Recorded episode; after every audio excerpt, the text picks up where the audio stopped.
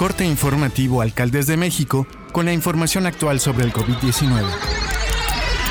Hoy es lunes 25 de julio.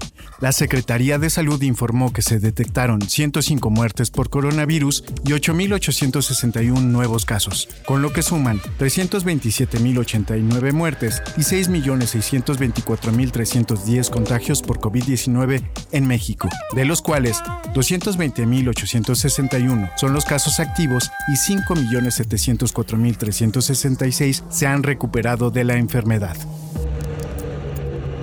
México se ubica entre los primeros lugares en mortalidad materna por COVID, junto con Brasil y Perú, con un registro de 2.307 decesos desde enero del 2020 hasta el corte del 27 de junio del 2022, de los cuales 739 se relacionan directamente con COVID-19. En 2021, las embarazadas fueron incluidas dentro de los grupos vulnerables para recibir una vacuna contra el SARS-CoV-2. Sin embargo, en ese año, por distintas razones, incluidas el COVID, se registró el número de descensos más alto, con 1036, es decir, 53.1 defunciones por cada 100.000 nacimientos estimados. En 2019, antes de la presencia formal del virus pandémico, se registraron 690 muertes maternas, es decir, 31.1 defunciones por cada 100.000 nacimientos.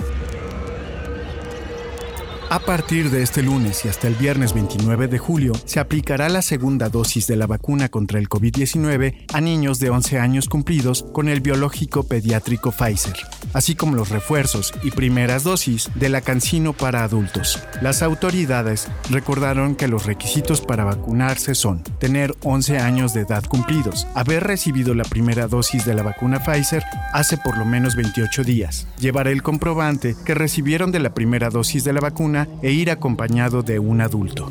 La aplicación del biológico Pfizer para menores y Cancino para adultos se realizará en 55 puntos de vacunación que abrirán de 8.30 a 15 horas.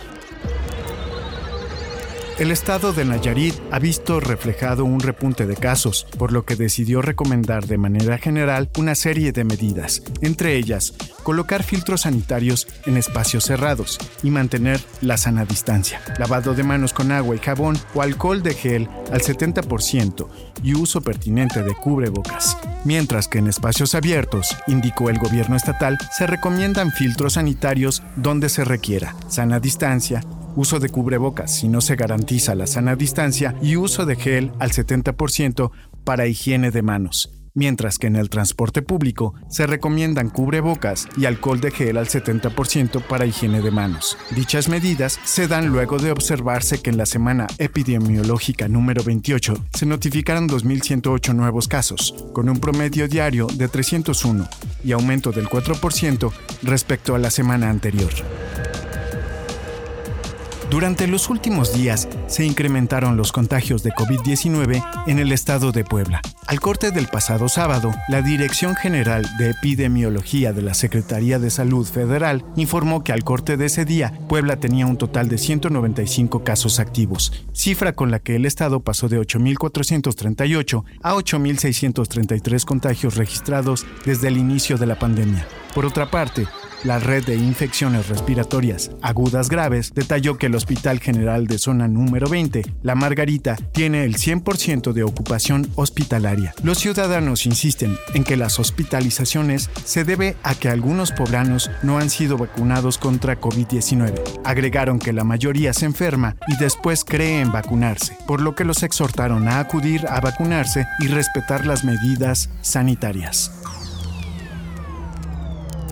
Esto es todo por el momento, seguiremos informando.